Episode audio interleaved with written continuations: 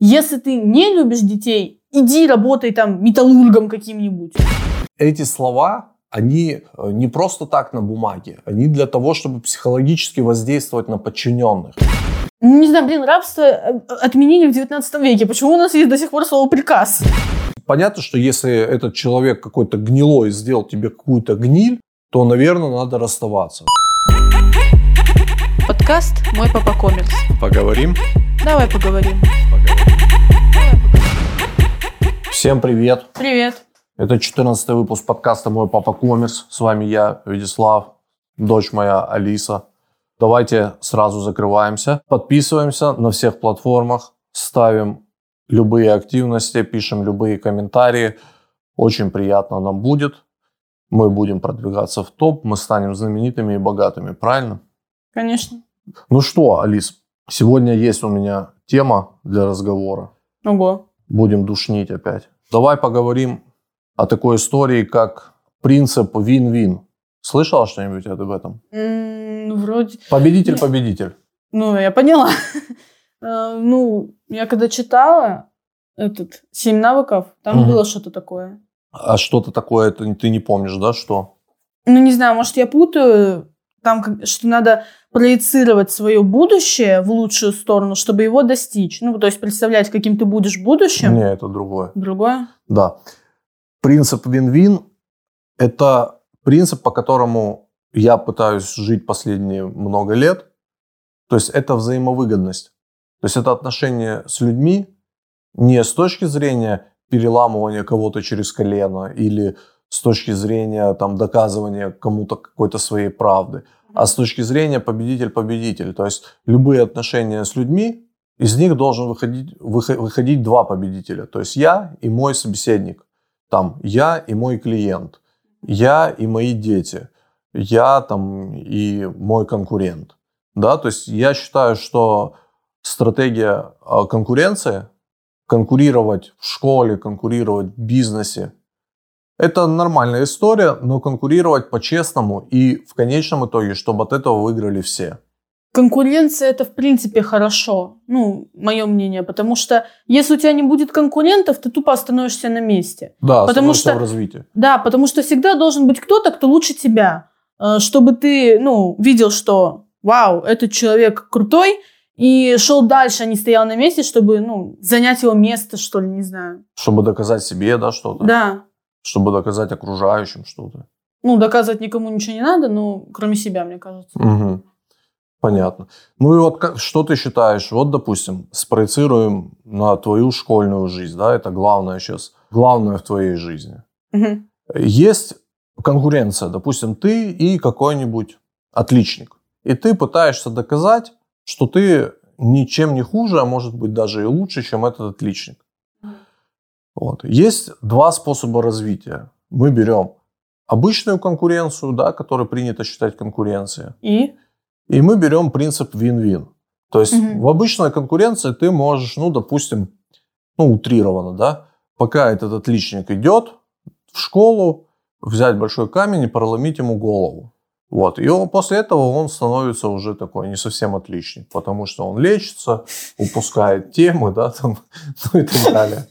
Ты не- такой добрый. не совсем отличник, не совсем человек. Это я тебе говорю утрированно, вот как, как выглядит, допустим, конкуренция в том же бизнесе, да, когда одно предприятие гасит другое, да, конкуренты. Вот. И есть принцип win-win. Ну, допустим, ну, в случае с отличником ты можешь, допустим, э, с ним подружиться, Попросить помочь там в чем-то, да? И дать ему какую-то полезную информацию. Ну, может быть, потому что, как правило, да, у кого-то все хорошо с учебой, но плохо, допустим, с какими-то социальными связями. Мгм. А у кого-то отлично с социальными связями, но не совсем хорошо с учебой. Вот, допустим, если ты человек с хорошими социальными э, всякими софт-скиллами, да, ты можешь его там внедрить в свою компанию. Там, И человек социализируется. Да. И от этого выиграет он. А в свою очередь, э, от тех знаний, которые он тебе даст, выиграешь ты. То есть вы из ситуации выйдете двумя победителями. Неплохо. И так, такой принцип можно, в принципе, применять абсолютно во всем в жизни. На примере, есть, допустим, предприятие, есть руководитель самодур, который э, ну, чудной, которому власть скружила голову и так далее. А, Э, ну. И можно руководить как бы людьми разными способами. Можно лояльными способами, можно просто орать на них, ну и так далее. То же самое можно сказать и про учителей. Есть учителя, которые, которых любят, и они более лояльны к детям. От этого выигрывают все. От этого выигрывают и дети, даже, наверное, не лояльные, а справедливые. Да? То есть, может быть, э, жесткий учитель. Но если он справедливый, то дети к нему всегда хорошо относятся. А может быть, э, самодур какой-нибудь, который криком пытается там ударами указки там по, по стеклу, там, я не знаю, ну, Ну, какими-то какими-то идиотскими э, манерами, а, которые пытаются свою власть над детьми всячески показать. От этого не выигрывает никто абсолютно. Ни учитель, ни дети ни вообще учитель, никак. ни дети, да. То есть дети начинают ненавидеть этого учителя, Ненавидеть его предмет. ненавидеть его предмет, не учить его, вставлять палки в колеса. Дети, они же такие, э, это, это не взрослые, дети видят все. Есть такое. Ну, если учитель тоже лояльный, то есть э, в плане он любит детей, потому что вообще я считаю, что если ты идешь работать учителем, ты должен любить детей. Своих? В принципе, детей. Мгм. Ну, бывают такие люди, которые любят детей. Да. Если ты не любишь детей, иди работай там металлургом каким-нибудь, но не учителем, потому что, ладно, можно пойти работать там в институт, там дети уже, ну, там уже не дети. Да. Но просто работать в школе и не любить детей это невозможно, потому что, во-первых, ты будешь неквалифицированным учителем. Ну почему невозможно? Я тебе скажу, что возможно. Ну, возможно, но в любом случае цель учителя дать знания. Если в школе будет много учителей, которые не любят детей, то не останется мест для нормальных учителей, которые любят детей. Ну, согласись, что э, если учитель не любит детей и как-то нелояльно к ним относится, не понимает их, то каким бы хорошим он не был бы педагогом, да, каким бы, э, каким бы багажом знаний он не обладал бы и не хотел бы поделиться с детьми, то он не научит их ничему. Конечно, потому Потому что дети будут отторгать его. да, Да? Так и есть. Потому что вот э, я не буду как-то приводить пример, но просто я скажу. Вот давай представим ситуацию. Есть там учитель, условно говоря, какой-нибудь, Неважно. ну, неважно, короче, какой-то учитель. Он очень любит свой предмет, он очень много знает и, ну, с детства там любит предмет. Но он не любит детей. Ну, вот просто у него отвращение к детям, он не понимает их, ему комфортнее больше со взрослыми Мгм. можно найти из этой ситуации выход, он может пойти работать в старшую школу. То есть 10-11 классы преподавать. Но его ставят на, там, условно говоря, с 5 по 9 класс. Да, когда дети еще гормонально неустойчивы и, э, и немного пришибленные. Так. Да. И он э, думает, что вот это дети такие плохие, начинает на них кричать. Да. Криком ты ничего не добьешься. И учитель такой... Нет, почему добьешься? Обратной реакции ты добьешься. Да, дети возненавидят. И потом учитель будет думать, блин, что не так? Какие плохие дети? Почему они меня ненавидят? У меня же такой же классный предмет. И потом э, спрашивают, почему вы ничего не знаете? Если, ну, весь класс ненавидит учителя, условно говоря. Да. И, естественно, есть такая фишка, что предмет школьный ассоциируется с преподавателем, потому Конечно, что да. доносят так мысли. И, следовательно, какой бы интересный предмет не был, дети начинают его ненавидеть. Они его не учат и, соответственно, не знают. А потом, может, им этот предмет надо сдавать. Потому что, ну, они хотят поступить на какую-то очень крутую профессию, но там обязательно именно предмет этого учителя. Да. Они нанимают репетиторов, тратят деньги, соответственно. Да. И у репетиторов им интересен этот предмет, потому что репетитор любит детей. Вот, кстати, очень удобно, когда ты занимаешься там с двумя-тремя детьми одним, потому что так не надо всему классу доносить. Он любит детей, он доносит свою мысль адекватно, и он любит свой предмет. Следовательно, ребенок любит предмет. То есть можно сказать, что, допустим, э, от того, что учитель не любит детей, Мгм, или там, допустим, руководитель предприятия не любит людей, мгм. ломается жизнь там ребенка, либо там подчиненного. Ну, зависит от ситуации, но мне кажется, что да, в принципе, потому что ну, если ты там, допустим, обращаешься в какое-то предприятие, Да. ты хочешь получить отдачу, то есть ты хочешь получить нормальный сервис, ты хочешь, чтобы тебе дали услугу, которая, ну, предполагается. Да. Но в ответ ты получаешь агрессию. Это же есть, да, вот эта тема, там, рыба гниет с головы. Да. Вот. То есть в, в данном случае, в контексте да, нашего обсуждения, Мгм. голова – это руководитель предприятия, либо учитель. Да. Ну, подожди, ну они же взрослые люди, Ну, эти учителя. Ну, да. Ну, не всегда, но... Да, ну в любом случае это взрослые люди, вам же не дети преподают. Ну, там А- бывает они же- взрослые люди, они же, они же это все понимают. Почему они тогда ведут себя по-другому? Есть люди, которые не понимают. Но Есть, они же э, взрослые. Ну, не все взрослые понимают. Слушай, есть дети, которые умнее, чем взрослые. И много таких детей. Ну да, но, но опыт накопленный. Нет? Опыт? Да. Он может закончить какой-то крутой пед. Да не важно, что он закончил. Нет, ну, в плане- Он прожил. Я имею... И что? Чем больше он прожил, тем больше он попадал в какие-то ситуации и проживал каких-то определенные там эм- эмоциональные, либо там какие-то еще ситуации. Мы сейчас возвращаемся к первому выпуску. Так. Нет, это так не работает. То есть, ну, есть опыт у него, нет опыта, все равно он не умеет преподавать. Потому что э, он может... Вот бывает такое, что власть как раз-таки скружила голову учителю, что у него есть власть Можно над сказать, детьми. ш- можно, да, сказать, что многие учителя э, упиваются своей властью над детьми. Да, И- конечно. И, также руководители упиваются своей властью над подчиненными. Потому что, да, они на ранг старше, ну, да, ну понятно, да. у них расстояние меньше в любом Да. случае. И он понимает, что если он не донесет какую-то тему ребенку, Мгм. То, естественно, он не будет знать, и он не может сдать экзамены. Подожди, ну то есть давай вот на власти остановимся. Давай. Власть, что такое власть вообще? Ну, почему таким образом она влияет на мозги? Вообще, я не знаю, вот э, власть это такая дебильная штука, Это но она работает. Это как звездная болезнь? Не всегда. Бывают люди, у которых есть власть, но они адекватно ей распоряжаются. То есть они понимают, что да, я там на ранг старше, потому что у меня есть какие-то определенные софт-скиллы, которых нет у других. Да. Ну или просто так сложились обстоятельства. И, соответственно, я должен как-то адекватно распоряжаться своей властью. То есть я должен руководить людьми, чтобы им это приносило пользу. Вот та- тоже вин-вин. Вот это. Да, то есть ты руководишь людьми, чтобы им приносило пользу. Да. Люди, в свою очередь, Приносят пользу отзеркаливают и приносят пользу тебе. Да. Логично. И я это понимаю. Я, я этим принципом живу, как бы. Но почему тогда многие не понимают? Вот смотри, о, власть, класс, мне нравится эта тема. Власть, она есть во всем. Да. Ты когда-нибудь чувствовала это? Власть?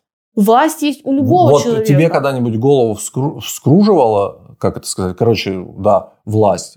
Нет, я потому что понимаю, что если меня назначают каким-то, не знаю, командиром где-то, Мгм. когда у меня есть власть определенная, то мне это звание дали не просто так, и я не должна его просрать как-то. Потому что, то есть, я люблю командировать, мне нравится, когда у меня есть какая-то Командовать, а власть. не командировать. Командовать. Да. Потому что, я не знаю, мне вот нравится это ощущение, что вот меня назначили, мне так приятно, что во мне уверены, на меня положились. Да. И я не хочу разочаровать человека, который это сделал. И если мне нужно организовать там что-то там, дать, как- ну, короче, если меня назначили главной, Да. то я должна это выполнить, потому что Почему? мне дали эту задачу. Потому что у тебя возникает что? Ответственность. Ответственность, да. То есть хорошо, вот это интересно. Но я тебе скажу так, с высоты прожитых 40 лет Мгм. люди по-разному воспринимают власть. Конечно. Если одни воспринимают власть как инструмент, но в то же время есть такой побочный эффект, как повышенная ответственность. То есть ответственность, грубо говоря, человека на местах и человека, который руководит, совсем разная Конечно, ответственность. это... Вот. И, и там ответственность обычного школьника и ответственность там, ну, образно, старосты класса, это тоже разные совсем ответственности. То есть, чем больше у тебя власти, тем больше у тебя ответственности. Но в то же время ты имеешь офигенный инструмент для того, чтобы сделать жизнь других лучше.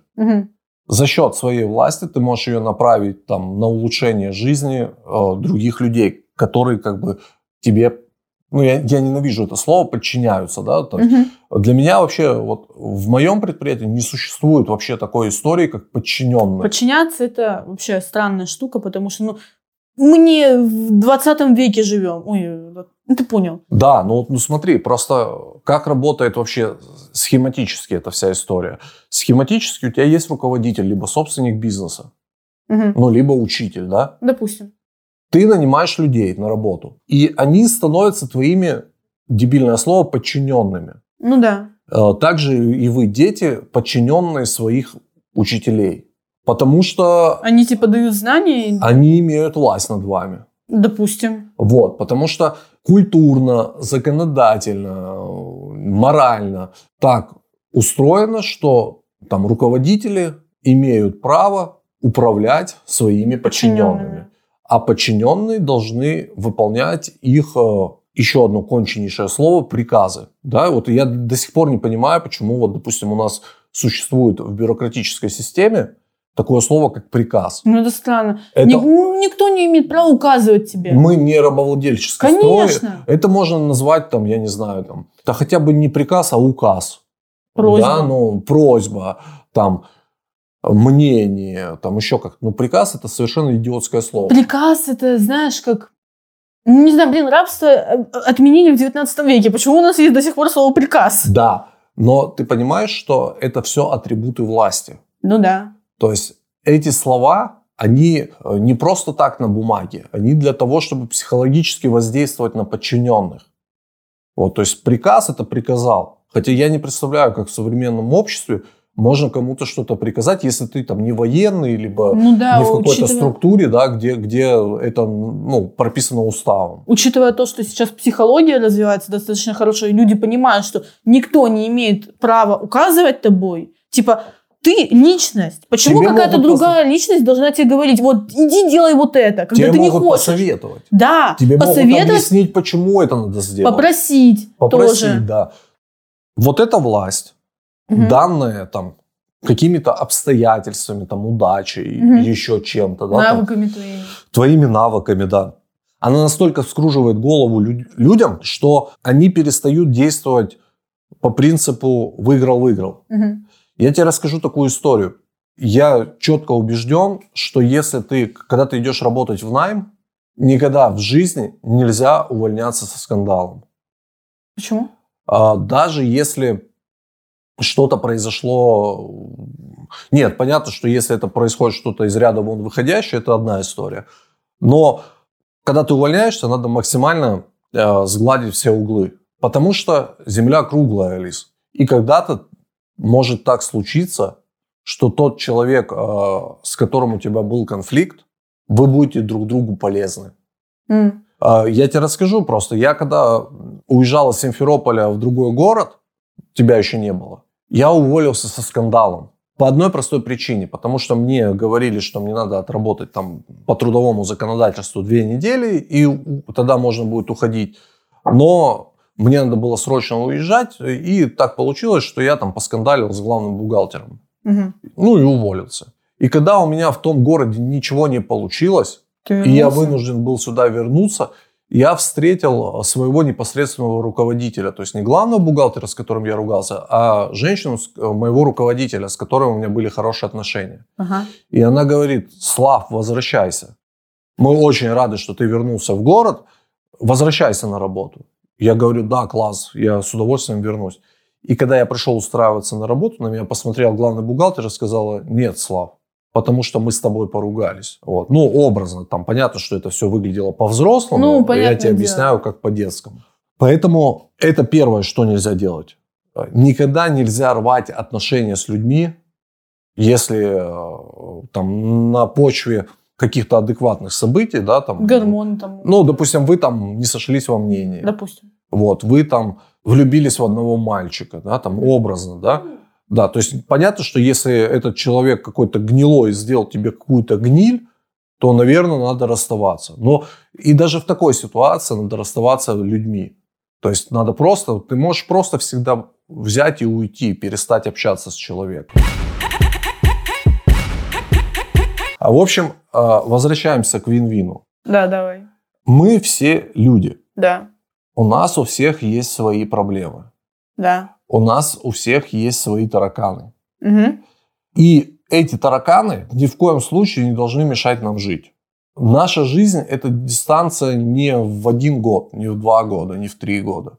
Наша жизнь – это длинная дистанция. И когда ты живешь по принципу вин-вин, когда ты, знаешь, вот есть такое выражение «идти по головам». Вот это уже не вин-вин. Нельзя идти по головам. Это, ну, категорически неправильно. Это уже не вин-вин, это уже про то, что один выиграл, а второй очень сильно проиграл. Это нездоровый эгоизм, мне кажется. Да, да, да. И когда-то, когда-то вы можете встретитесь, и Мгм. тебе понадобится чья-то помощь. Или даже, да даже морально, элементарно, когда вы, ты живешь по принципу выиграл-выиграл, морально тебе проще. И у тебя как раз-таки намного больше связей, получается. И если у тебя какая-то проблема будет, то у тебя будет кому обратиться. А если человек идет по головам и живет по принципу выиграл-проиграл, то в любом случае он когда-то упадет. И Конечно. ему понадобится ну, какая-то любая помощь. И у него тупо не будет ко- кого попросить, потому что люди видят, что вот, вот оно идет по головам, я не буду ему помогать. Зачем оно мне надо? Да, это как Люди не слепые. Это знаешь, как вот э, игра в долгую. То есть можно играть краткосрочно, Мгм. вот сейчас где-то урвать кусок, получить денег, там образно много, а дальше хоть потоп, дальше хоть камни с неба, без разницы. Что будет дальше, как... Это вот, как знаешь, вот, вот сейчас очень сильно развивается, ну не сейчас, уже какое-то время, инфобизнес. Знаешь, что такое? Мгм. Это продажа там курсов, Курсы, вот там, это обучение всё, и так да. далее. И вот это очень денежная сфера. Конечно. Там все очень хорошо с деньгами, потому что люди готовы платить за, за то, чтобы получить какие-то знания. И вот у тебя есть две стратегии. Ты можешь сделать запуск и урвать очень много денег, но при этом дать неполезную историю, и тебя просто с говном смешают. А можешь дать полезную историю и в долгую. Вот сейчас есть такая тенденция, что очень много вот этих инфобизнесменов, они выбирают стратегию быстро урвать. И К потом сожалению. на дно. Да, но, ну, как правило, не залегают на дно. Как Просто правило, э, организовывают какие-то новые и делают то же самое. Да, но ты же понимаешь, есть же у нас моя любимая история про карму. Если ты сделал людям плохо, то Они это плохо вернется. плохо. тебе- да даже не они, Ну, а кто угодно. да. Они могут вернуться. Поэтому делай хорошо, и тебе будет хорошо. Согласна. По-другому это не работает. Ну, в моей картинке мира это не работает. Хотя мы видим очень много плохих людей, которые прекрасно себя чувствуют, которые делают один хреновый поступок на другом и все равно нормально себя чувствуют. Ну, есть такое, да?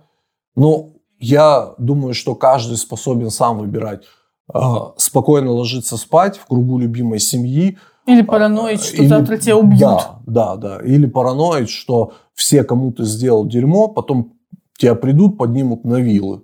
Ну, образно, да? Да. Вот. Поэтому это же касается, вот эта стратегия вин-вин, она касается не только там школы, бизнеса, либо просто работы, Это, да? в принципе, жизнь. Это, в принципе, жизнь. Даже отношения, вот, допустим, родителей с детьми. Да, Вот. так и есть. А, Можно морально давить своих детей, потому что ты имеешь власть. Вот я, как родитель, имею власть над тобой.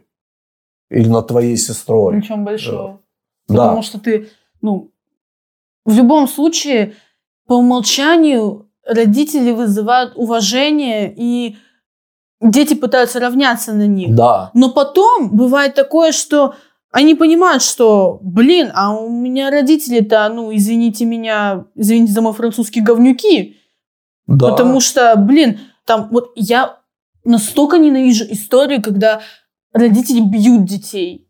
Вот не знаю, у меня прям триггерит, можно сказать. Ну, Меня никогда не били, но я в любом случае понимаю, что это отвратительно, потому что когда родитель тупо не может сформулировать свою мысль и ну, ты же понимаешь, да, что это от слабости. Конечно! То есть самый простой способ, реш- да? самый простой способ решить проблему с ребенком здесь и сейчас, это дать ему по голове. Там, Конечно. поставить на соль, на горох и так далее. Это отвратительно. Это настолько слабохарактерные люди, Да. которые тупо не могут выразить и донести свою мысль, и такие, ну, блин, меня ребенок не слушается, значит, он, значит, он какой-то там плохой. все, возьму ремень э, и забью его.